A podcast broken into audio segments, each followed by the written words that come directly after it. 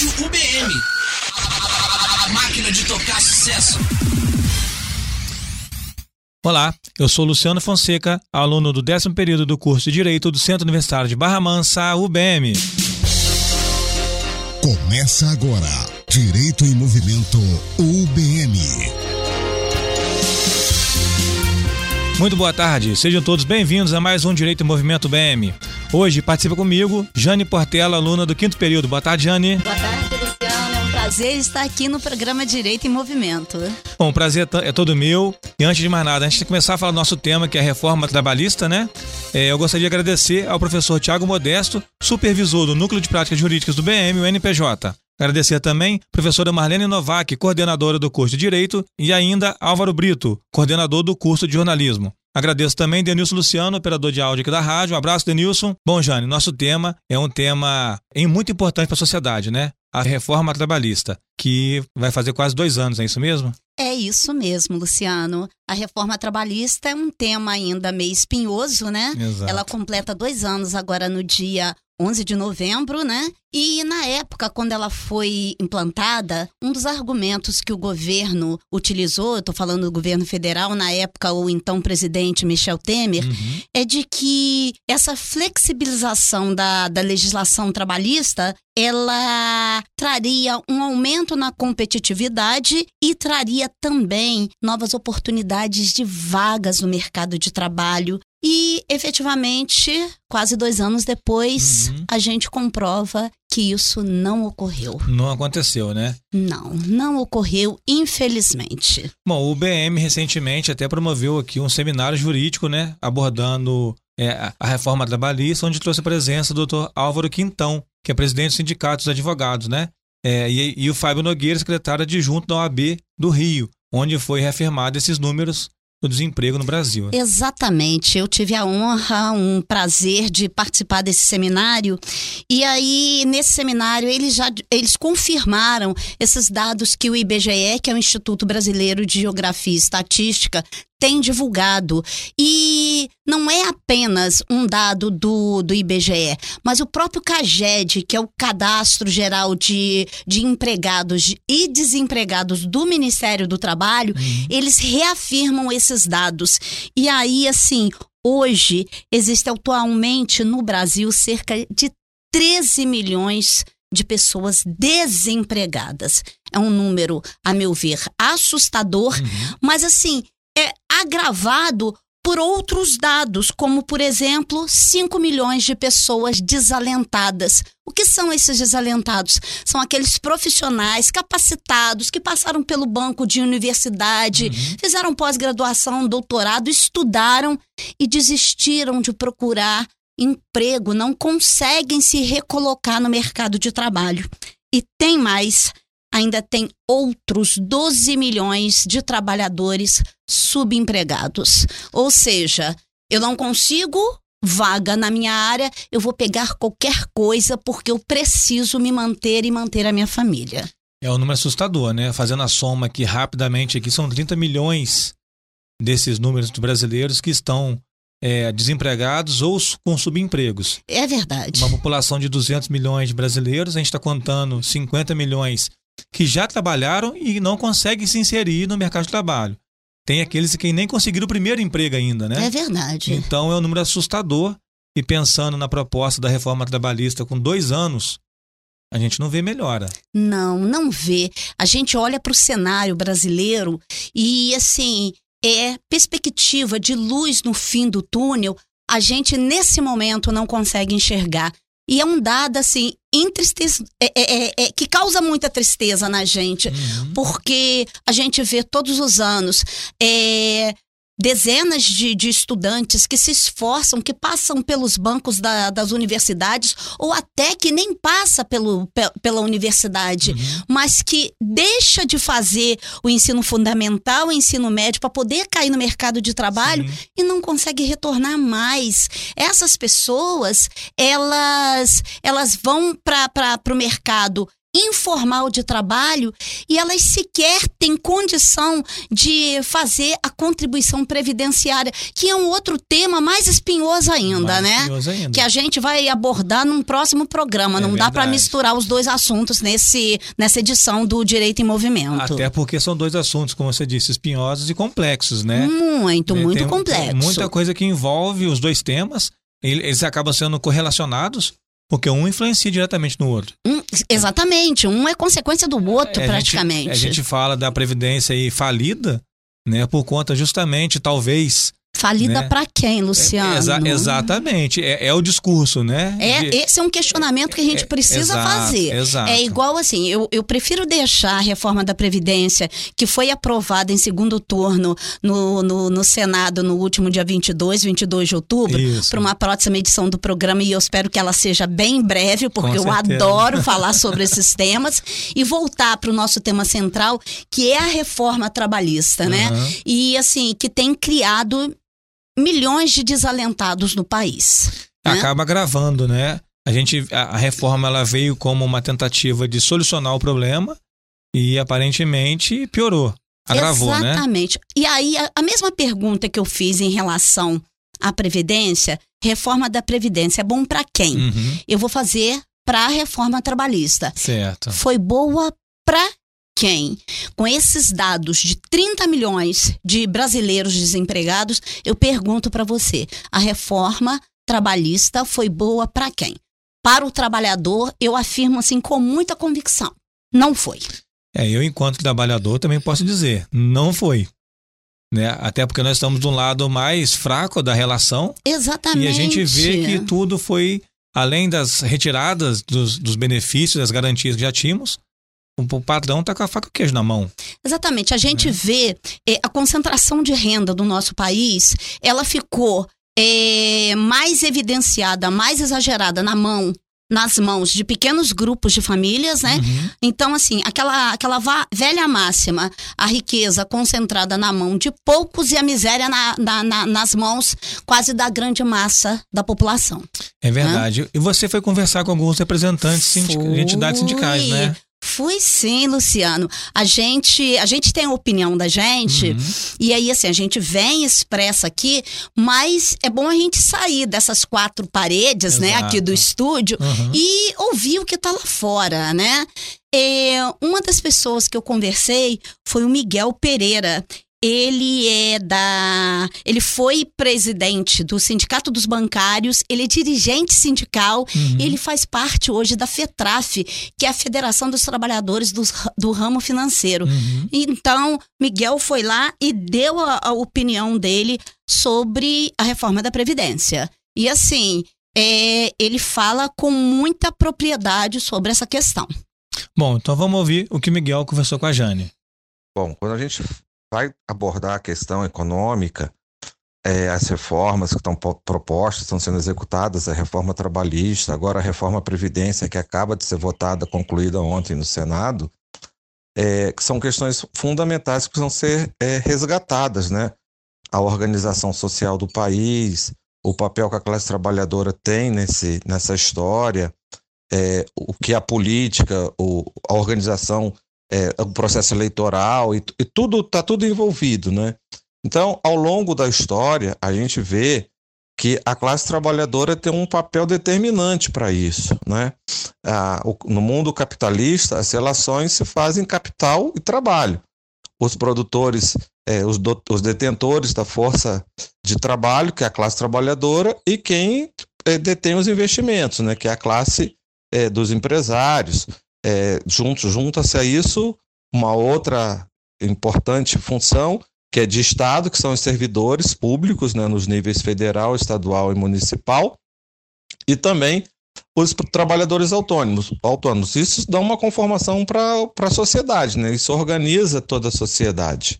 Então, particularmente na área trabalhista, a reforma trabalhista, a lei que foi aprovada que alterou a CLT que como eu disse, que era de 1943, e a CLT não era um código, né? a CLT, na verdade, é, é um conjunto, né? foi se organizando todo um conjunto de leis e legislações trabalhistas, desde os idos dos anos 30, da organização do incipiente da, do, do, do mundo do trabalho, das relações do trabalho pós período escravagista do Brasil. Né? O Brasil, a gente tem que registrar, foi o último país a abolir a escravidão no mundo. E isso teve reflexo, obviamente, nessas décadas e tem até hoje, inclusive, né, essa visão é, de, posse né, do trabalhador sobre o trabalhador. E, e, isso marca a sociedade brasileira. Infelizmente, a gente carrega traços disso, é, dessa mão pesada, né, dessa visão é, errônea de exploração da mão de obra até hoje sobre os trabalhadores. E isso a gente tem visto que é, a gente tem voltado a esse processo né, inicial de exploração né, violenta da mão de obra. Então, na verdade, o que está por trás dessas chamadas reformas é, é, é uma força, uma mão pesada para retomar retirar direitos, né? Direitos que foram arduamente conquistados. Então a CLT, que é da década de 43 e que tinha uma série de legislações, ela também não ficou estática esse tempo todo. Ao longo dos anos, ela veio sofrendo alterações. E agora, na verdade, né, esses mais de 100 artigos que foram alterados da CLT, na verdade, flexibilizam esses direitos, essas conquistas, que a gente pode dizer que eram conquistas até mínimas, né, civilizatórias e de organização social da classe trabalhadora no Brasil. Né? Enquanto outros países, outros, a classe trabalhadora alcançou patamares muito superiores de vida, né? É, que, que, que organizou a sociedade, tipo a Alemanha, a Europa, a França, é, mesmo ao seu modo os Estados Unidos, o Brasil, mesmo com a CLT de 1943, a realidade social da, da classe trabalhadora no Brasil é muito precária, muito frágil, né? A classe trabalhadora no Brasil muito empobrecida. E mesmo com esses avanços sociais, mesmo com a Constituição de 88, que trouxe uma série de conquistas por conta da organização é, política da classe trabalhadora, ainda era uma sociedade muito injusta, né? O Brasil, apesar de chegar a ser praticamente a quinta economia, maior economia capitalista do mundo, nos idos de 2010, 2011, a quinta chegou, só ficou um pouquinho atrás da Inglaterra por questões contábeis, mas chegou a ocupar a quinta colocação. Assim mesmo, era o décimo país mais injusto na distribuição dessa riqueza. Ou seja, o país era muito rico, o país produzia crescimento econômico, mas o seu povo era pobre. O povo não tinha desenvolvimento econômico e social. Quer dizer, a concentração da riqueza, dessa riqueza produzida pelo trabalho, ficava na mão de poucos. E isso, é, pelo todos os indicadores, seja do IBGE, índice de Gini, é, isso traz e mostra o atraso da organização social é, desse, desse país, né, dessa sociedade. Direito em Movimento UBM. Bom, Jane, as palavras do Miguel aí, muito sábias, né? Com certeza, Contando... Miguel, Miguel tem uma vivência assim espetacular nessa área da defesa do direito dos trabalhadores, e né? contando um pouco da história do que a gente viveu. Exatamente. Né? E uma projeção do que a gente ainda vai viver, né? Como ele falou, a CLT de 43, então, essa reforma talvez fosse necessária, mas não desse jeito. Pelo, pelo que ele contou, que a gente está voltando à, à, à, pobreza. é um seja, retrocesso social, né, Luciano? Totalmente, né? É, a gente observa que, que essa reforma ela vem, ela alterou 100 artigos da CLT, e assim, o que mais me assusta é a falta de, de conhecimento da população. Sim. De, a falta de mobilização a gente sofre na, as consequências no nosso cotidiano, no nosso dia a dia, e a gente sequer discute o que está acontecendo ao nosso redor. Calado. Calado. Calado. É uma né? imposição. Então, assim, é... parece que é aquela mordaça, Uhum. sabe? A gente tem a liberdade de expressão amordaçada, É verdade. sabe? E assim, É, me assusta muito, me assusta muito essa situação hoje no país. A gente acaba indo na contramão de outros países como que, que tentam tirar alguns direitos que as pessoas vão pra rua e brigam, né? Exatamente. Recentemente na França, lá, os coletes amarelos que iam pra rua e brigar. Não, direito é direito. A gente não vai perder. E o brasileiro acaba, de certa forma, abrindo mão de lutar. Por, a gente tem aquele pão e circo, né? Então dá carnaval, dá futebol, é, uma enganação aqui dá um. libera 500 reais de fundo de garantia aqui. E aí a gente aceita isso. Precisa mudar o que no brasileiro? Eu acho que a gente precisa fazer o exercício do debate. Uhum. Não dá para se debater é, com um grande grupo? Ok, beleza. Vamos debater na nossa família. Uhum. Vamos debater no nosso ambiente de trabalho, na nossa sala de aula. Nós somos estudantes de direito. Sim. Então, a gente está vendo um cenário no Brasil de retirada de direitos na área trabalhista e em outras áreas também. Uhum. E a gente fica quieto, não discute. E o que mais me assusta, além de não discutir, tem muito aluno do curso de direito que defende. Apoiando, né? Apoiando. Eu não sei esses alunos que apoiam, é, como a gente já falou no começo aqui, eu sou trabalhador assalariado, eu dependo das regras né, da CLT para. Eu não sou empresário, né? Então eu, não estou do outro lado. Talvez esse, esse aluno de direito ou de outras áreas aqui da faculdade também esteja do outro lado. Mas ele pode até estar do outro lado, Luciano. Mas a hora que ele for advogar, ele vai advogar para quem? Essa É. pergunta precisa ser É, feita. qual o público dele, né? Qual vai ser o público que, que ele vai, vai estar trabalhando? Qual vai ser a clientela? Uhum. né? Mas assim, voltando aqui ao nosso programa, a gente ouviu o Miguel, mas a gente também ouviu o presidente da OAB seccional Volta Redonda, o Ah, Alex sim. Martins, doutor Alex Martins, que é advogado especializado na área trabalhista.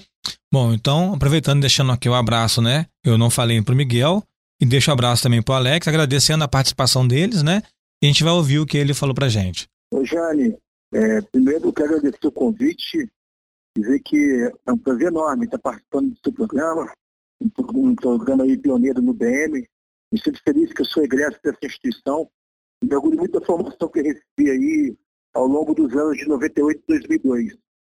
Pois é, Jane, é um tema muito espinhoso, né? A reforma trabalhista.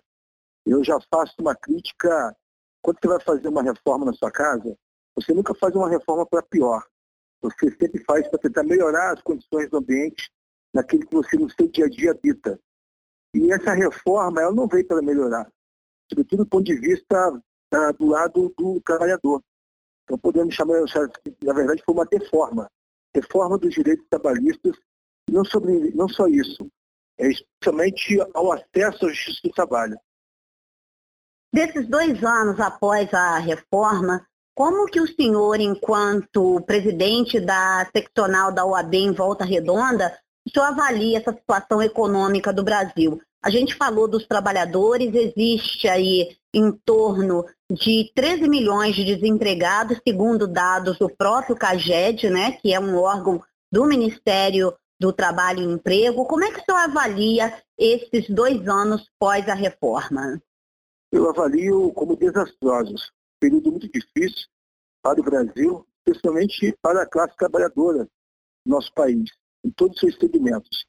O argumento em que, na época, o governo Michel Temer defendia que era simbolizava a modernização das relações de trabalho emprego, isso foi conversa fiada. Hoje a gente vê a cada, a cada trimestre um elevado aumento de, como você mesmo apontou, pessoas desempregadas, chefes de famílias, hoje na ordem de quase 14 milhões. 14 milhões, o CAGED informa trabalhos formais, que carteira assinada. Mas se você for considerar o trabalho informal, você tem aí em torno disso, quase 30 milhões de pessoas que não estão conseguindo a, a cada mês conseguir oferir trabalho, terem nem muito menos renda. Então, assim, a gente percebe que o direito trabalhador ele foi substituído pela, pela peso, chamada pejotização. Ou seja, o trabalhador, quando ele tinha uma oportunidade de ter contratação de emprego por uma empresa, ele pegava sua carteira de trabalho, né, Jane? É Essa carteira verdade. de trabalho, ela tinha ali por parte do, do empregador a obrigação legal de fazer as anotações, com data de admissão, salário, enfim, a função que ele ia exercer, no momento da contratação. Só que agora isso acabou. Isso, vou dizer que isso acabou, que estaria sendo aqui incorreto. Mas isso está cada vez mais escasso, está quase que inexistente. Porque hoje o que se apresenta é no CNPJ, ou seja, é a substituição do trabalhador empregado para o trabalhador microempresário.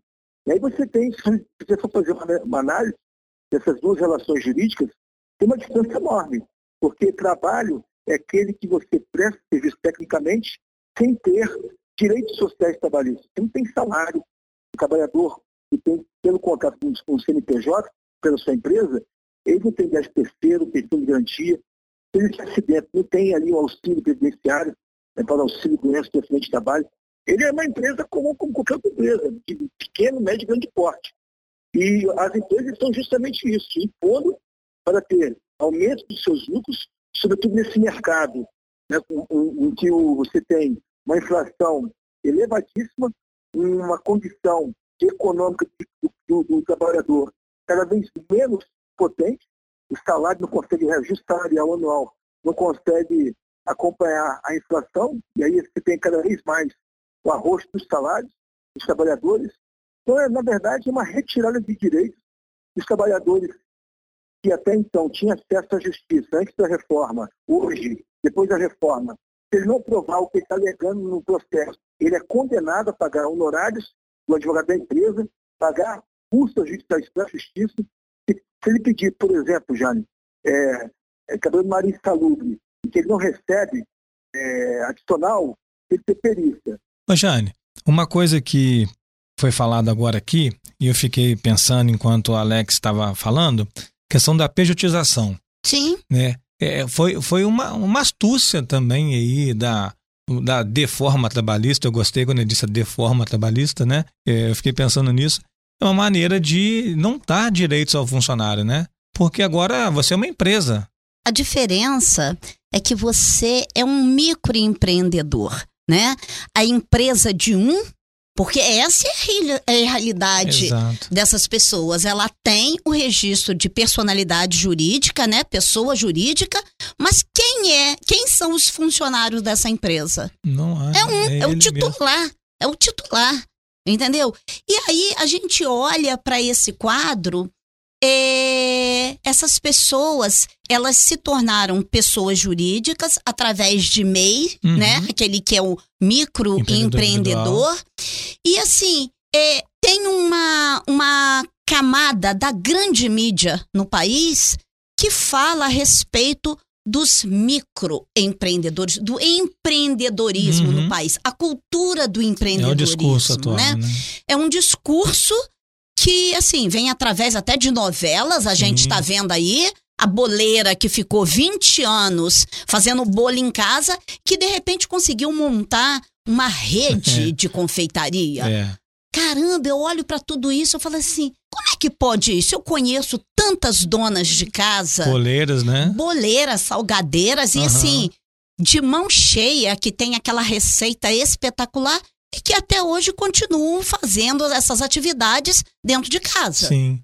Foge da realidade, né? É, mostra bem claramente a ficção que estão mostrando ali, né? Vejo algumas entidades, e aí não vou citar nomes, uhum. tá? Por uma questão ética, que vem de apoio a, a, ao trabalhador, uhum. ao pequeno e micro trabalhador. E que, assim, dá dicas de várias, é, é, é, várias situações. Tipo assim, é, precificação, lucratividade, fala-se sobre divulgação nas mídias sociais do seu produto, uhum. mas efetivamente esse avanço que essa cultura apregoa, ele não vem. Não vem. Ele não vem. Ao contrário. Ao contrário, eu vejo pessoas batendo na porta, aumentando da, da, da, casa da gente, ou batendo uhum. na porta do serviço da gente para vender um geladinho, um geladão, uma cocada. Isso é ser empreendedor no país? É, isso aí entra dentro do número que disse aqui das pessoas que, que, que estão no mercado informal, né? Então acaba aumentando o número e aí acaba sendo esse discurso de empreendedorismo. Né? Vou te fazer uma pergunta, Luciano. Quantas pessoas, quando você dá uma volta na Avenida Joaquim Leite aqui no centro de Barra Mansa, quantas pessoas você contabiliza ali trabalhando como ambulante? É, no centro de Barra Mansa a gente vê algum número razoável de pessoas, né? É, mas ao mesmo ponto a gente vê que acaba tirando. A gente tem uns casos recentes aí da, da Guarda Municipal tirando pessoas que estavam vendendo alguns produtos ali. Então é um número reduzido até que a gente acaba vendo, na cidade pelo menos. Mas a gente vê. Mas A gente vê ambulante vendendo meia, vendendo Sim, goiaba, geladinho, vendendo geladinho, garrafa vend- de água. Exatamente. Vendendo morango, né? As frutas sim. da época. E assim, a hora que vem a fiscalização, tira-se de um lugar, vai pro para outro. Exato. Sabe? E, não- e aí, assim, não quero fazer é, nenhum questionamento em relação à atuação da guarda. Uhum. A intenção aqui não é Não essa. é a essa, intenção é evidenciar onde é que está. Onde é que estão os trabalhadores dessa cultura do empreendedorismo? Até porque o papel da guarda é esse, né? A gente sabe que é cumprir ordens e se não está legalizado, a pessoa não pode ficar ali. Exatamente. Mas, mas Verdade. justamente a pessoa não tendo opção no mercado de trabalho, tem que se virar. E aí. Tem o que fazer os que, que bicos que, dá pra fazer? aparecerem. Exatamente. Tem que fazer os bicos que, que aparecerem. Porque a gente, na, na outra ponta, a gente vive uma situação que, assim, ou os pais estão aposentados, Uhum. alguns já atingiram uma idade de 45 anos de idade, não conseguem voltar para o mercado de trabalho, Exato. e dos jovens que estão tentando acessar o primeiro emprego e que também encontram as portas das empresas fechadas. Até porque a empresa, como a mão de obra ela é farta, acaba exigindo um nível de conhecimento alto, né? A pessoa que já esteja preparada, que tenha ali a experiência, e aí o jovem não consegue ingressar, e o mais velho não consegue entrar, e as pessoas que estão no meio termo ali acabam se sujeitando ao subemprego, É como a verdade. gente disse lá no começo. com Né? um salário bem pequenininho, né? A reforma da, da, da, da lei trabalhista, da legislação trabalhista, ela conseguiu trazer ainda uma outra modalidade de contrato, que são os contratos intermitentes, né? Uhum. É, é uma modalidade que ainda é bastante nova. O trabalhador ele fica à disposição da empresa, mas ele não recebe por essas horas que ele fica à disposição da empresa. Então, assim, Luciano me contrata. Luciano, olha, eu vou fazer a sua assessoria jurídica. Ok, Jane. Então, a hora que eu precisar, eu te chamo, tá? Tá bom. Luciano, tô esperando, hein? Já tem algum serviço? Não, ainda não tem, não. Eu estou à sua disposição, mas eu não recebo por isso. Eu só efetivamente passo a receber a hora que você me chamar. A hora que você for trabalhar, põe a mão na massa. Exatamente. Sabe? E aí a gente fica olhando, você fala assim, gente, contrato inte- intermitente de trabalho. Não recebo pelas horas, só recebo pelas horas trabalhadas, as horas que eu estou à disposição do empregador, eu não recebo, eu não tenho carteira assinada, eu não tenho décimo terceiro, eu não tenho férias e, e todas as garantias trabalhistas eu também não tenho, né? E previdenciária, trabalhista e previdenciária. E previdenciário, que acaba se comunicando, né? Justamente, justamente. Então, assim, a gente vai fazendo é, é, toda uma analogia a respeito dessas situações e o Miguel, Miguel Pereira, Uhum. fala muito bem sobre isso, sobre o, conta- o contrato intermitente de trabalho, tá? Bom, então vamos ouvir Miguel? Vamos.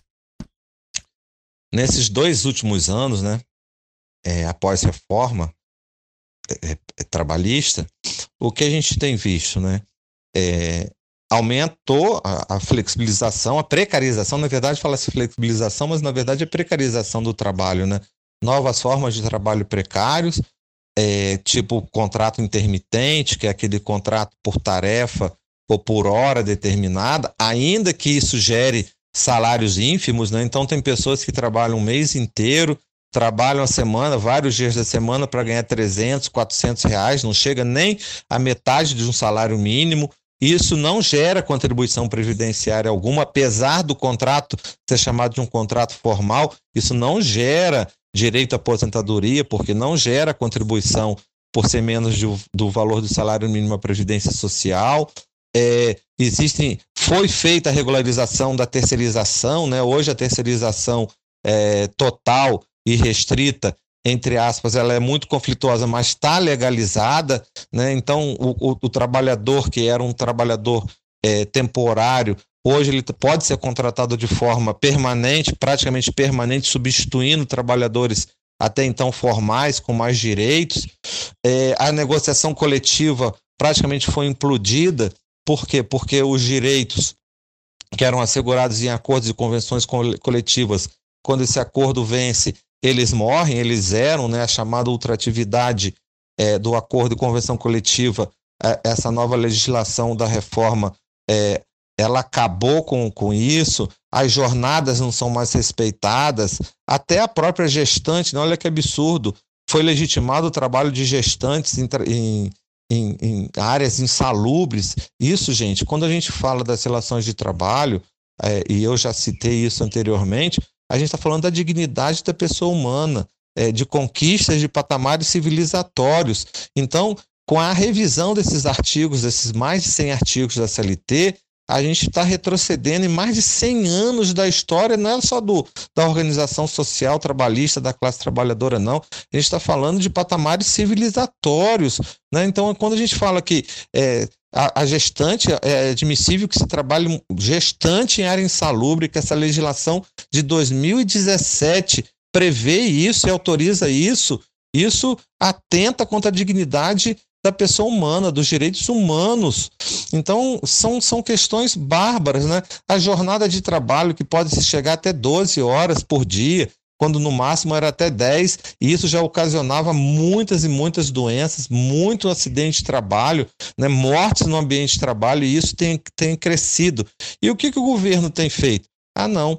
As formas de estatística, de aferição dos dados é que precisam ser revistos, porque é para quê? Para esconder esses dados oficiais, né, para que os dados oficiais não dê conta dessa explosão de doenças e acidentes e mortes no trabalho, né? Então, assim, é, quanto menos estatísticas, quanto menos dados oficiais é, tivermos, é melhor. Ora, não é assim que a sociedade vai evoluir, não é assim que a sociedade vai avançar.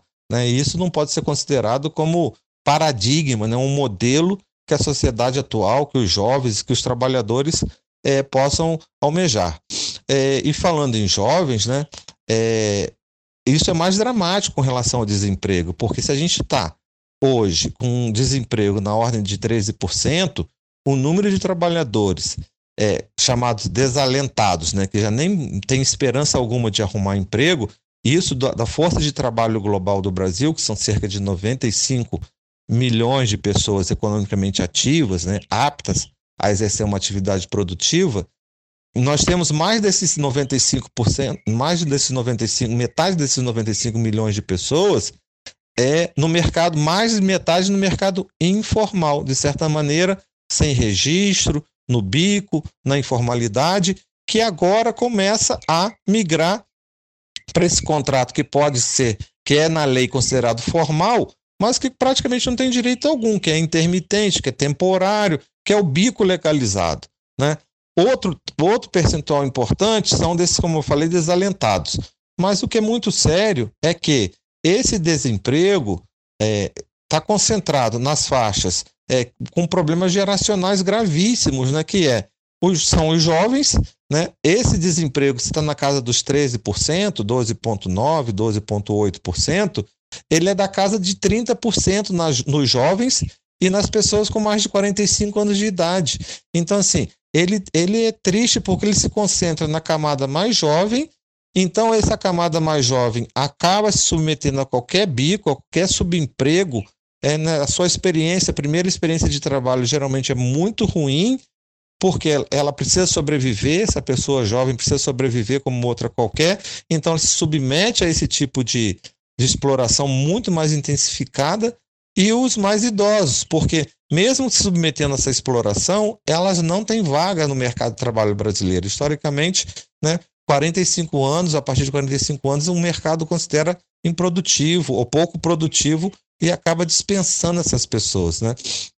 Um outro fenômeno do, do mercado de trabalho brasileiro é a altíssima rotatividade. Né? A, a permanente substituição de pessoas com algum tempo de trabalho por outro mais jovem naquele posto de trabalho. Então, assim, é, existem pessoas que rodiziam um posto de trabalho três, quatro, cinco vezes ao ano, fica empregada formalmente três, quatro meses por ano. Né? Então, o comércio tem uma rotatividade muito alta, é, os bancos também têm uma rotatividade muito alta, Vários, vários setores da economia possuem rotatividade no posto de trabalho muito alta. Se demite uma pessoa que ganha um pouquinho mais, constantemente, constantemente, permanentemente por outra que entra ganhando menos. Né? É uma forma de exploração é, muito intensificada da mão de obra no Brasil. Já era, e a perspectiva é que isso é, se aumente ainda mais. Né?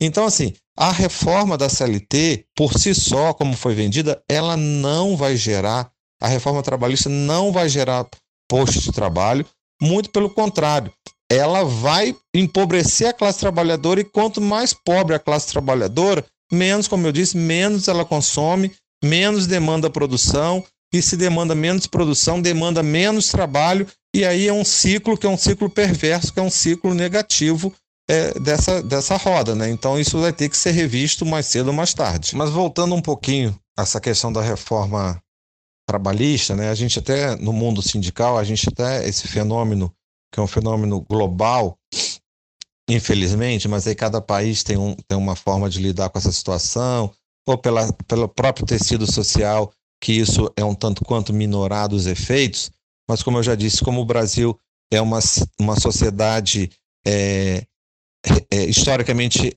registrado a exploração é, é do trabalho, é, de, de, grandes e graves distorções é, distribuição da riqueza nacional, de concentração da renda nacional, aqui isso toma é, caráter é, é muito, muito, muito pior, né?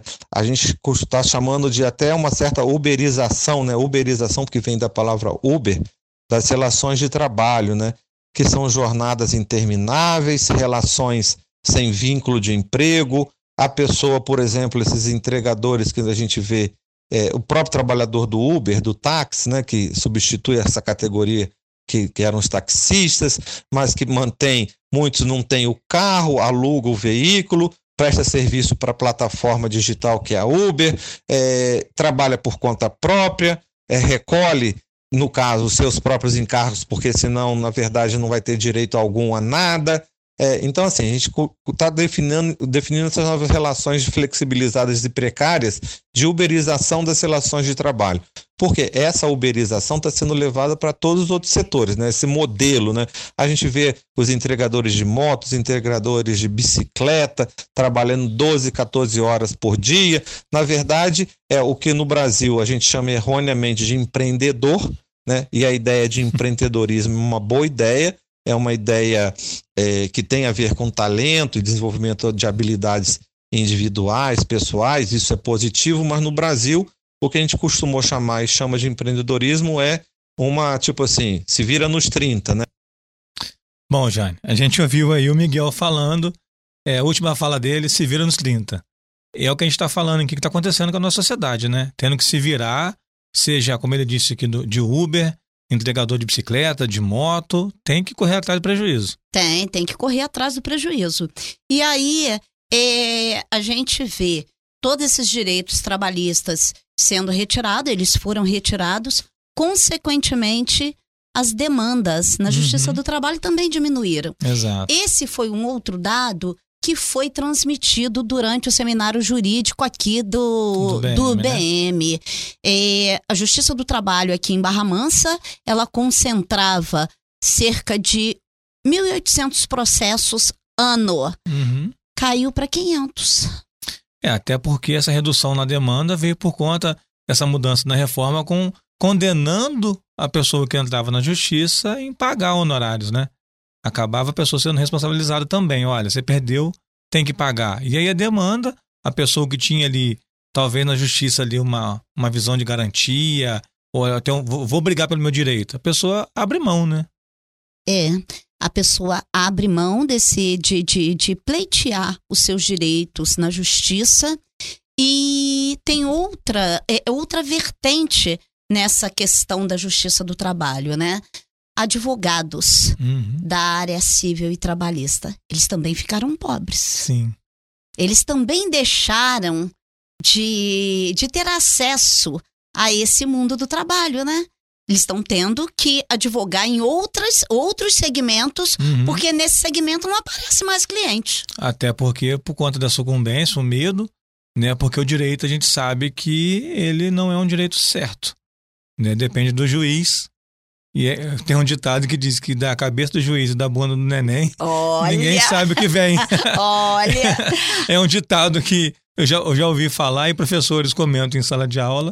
É porque não é uma, uma decisão é como é a da corte americana, que eles seguem ali ou não. Essa decisão vai ser sempre essa decisão.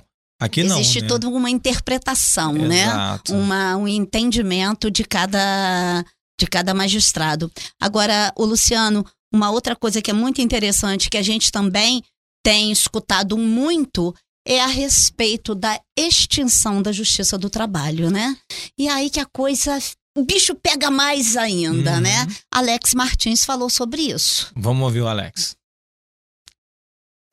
tá, é um órgão que era, é, era, um- era uma trincheira para se buscar a oportunidade do trabalhador que tinha, enquanto a sua relação de emprego, lesava os seus direitos, discutir restabelecimento, agora isso ficou muito, muito custo, um custo muito alto.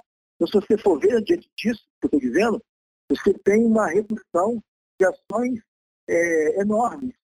Você tem a redução, eu fiz uma palestra com cinco meses A gente É, pode, a gente pode é, associar é, a reforma trabalhista com o início do, vamos colocar assim, da extinção da justiça do trabalho?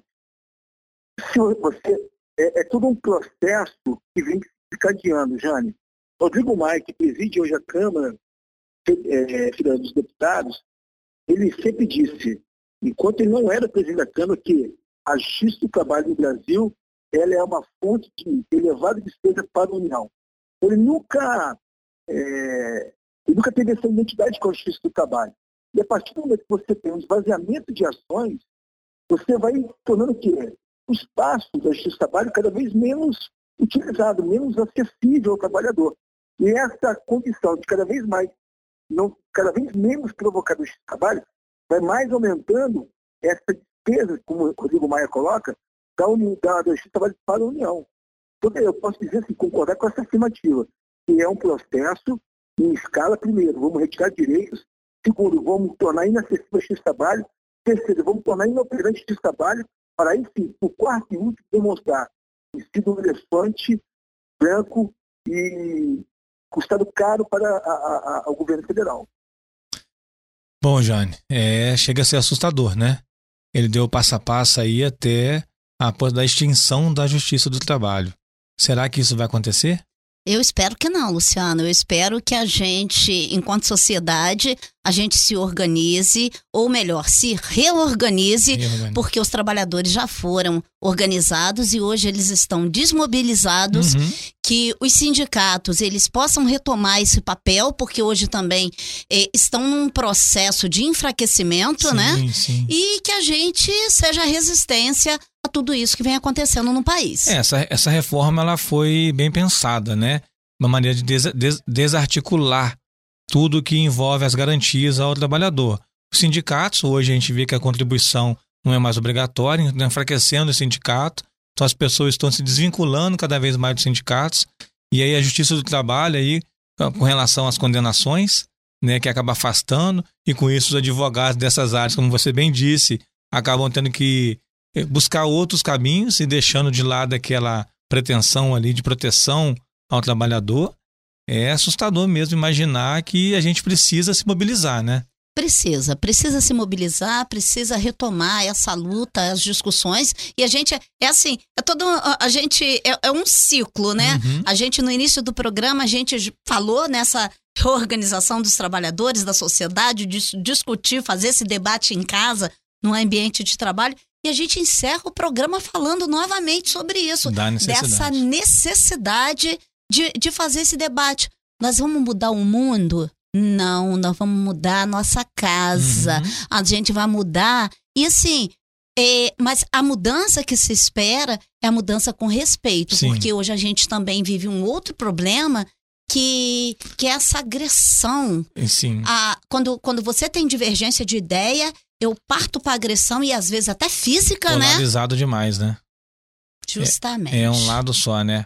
Justamente. Bom, nós aqui, enquanto aluno de direito, né, a ideia do programa da rádio, é justamente trazer esse debate da teoria que a gente vê em sala de aula para o dia a dia, que é que a gente acaba aproximando com a nossa realidade de estar tá trabalhando, a linguagem mais simples, né? E tentando levar essa, esse conhecimento às pessoas que estão nos ouvindo. E Luciane, ia até deixar o microfone aberto, né? Para que as pessoas, a gente está falando do respeito à, à diversidade, né? uhum. né? Pessoas que tiverem ideias contrárias e quiserem argumentar, o microfone está aberto para que a é gente possa fazer esse debate, né? Exato, essa é a ideia, né? Essa é a ideia. Não é ninguém convencer ninguém de que está certo ou errado, é ouvir Não, o outro e é ouvir, respeitar o outro. É ouvir, olhar a, as situações pela, pelas diversas perspectivas que ela tem, Sim. por diversas óticas, e daí cada um vai formar a sua opinião. É opinião própria, pessoal, individual.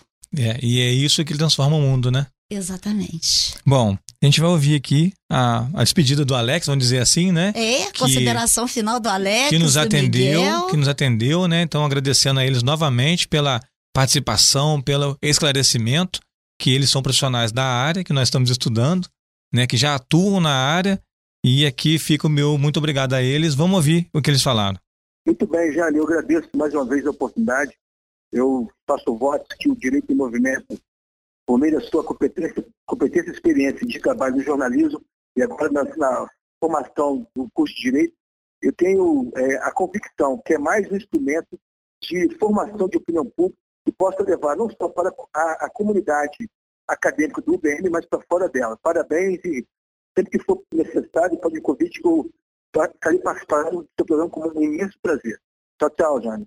Então, desse modo, eu gostaria de finalizar, agradecer esse espaço é, de diálogo, né, de reflexões aqui, e particularmente o, no, o nome é muito apropriado, né, Direito em Movimento, é justamente isso, porque o direito não é estático, o direito está sempre em movimento, está sempre em construção, não há conquista social sem luta social, não há lei é, que garanta nenhum direito social se não houver vigilância da sociedade, se não houver cobrança da sociedade.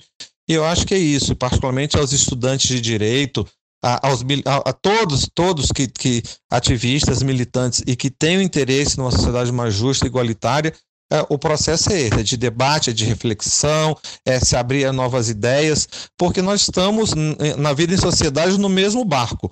É impossível estar bem para poucos, né? Então, a gente avança em caminhos, é possível, isso é possível, acredito que é, essas situações sejam melhoradas, minoradas as situações extremas, a partir das oportunidades, da oferta de trabalho e de melhores ofertas, de melhor trabalho para todos, né? ou, ou todos nós vamos caminhar para uma situação, para um, um, guetos e para cenários é, muito excludentes, e é o que a gente tem visto aí. Né? É, o capitalismo já produziu duas grandes guerras mundiais, a gente vive rondando e passando muito próximo de conflitos aqui e acolá o tempo todo, mas é por conta dessas tensões sociais que chega uma hora que, que o caldeirão está tão em ebulição que a coisa ferve, né?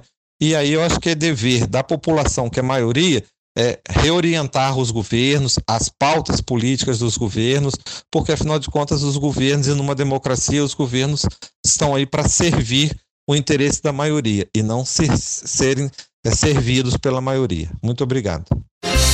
Esse é Direito em Movimento UBM. Bom, Jane, essas palavras inspiradoras, né, do Alex e do Miguel, eu queria aproveitar e agradecer a você pela oportunidade de compartilhar com você aqui a rádio, o espaço aqui da rádio, e dizer que foi muito bom para mim, tá? Embora é, eu já esteja me formando na faculdade, né? A gente tem quase meio período, cinco anos, dois anos e meio de diferença, né? Eu queria agradecer o seu conhecimento, seu, você é uma jornalista formada, eu sei que é jornalista, então até comecei falando para você que eu estou aventurando aqui na rádio, né? Então eu queria agradecer a oportunidade de compartilhar com você essa mesa e abrir o microfone para você. Luciana, eu me sinto muito honrada de participar do, do programa, né? É, ter a oportunidade de dividir esse, essa experiência é, da, da, da, emissora, né? Uhum. De uma emissora acadêmica. E assim, prazer estar aqui com você, prazer reencontrar meu amigo Denilson, né? E assim, eu espero voltar mais vezes aqui. Vai voltar, já está convidada. Muito obrigada. Muito obrigado, até o próximo Direito e Movimento.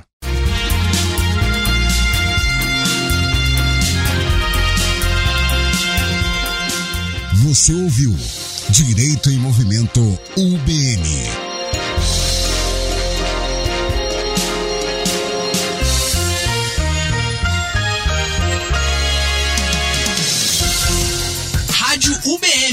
Uma programação com qualidade.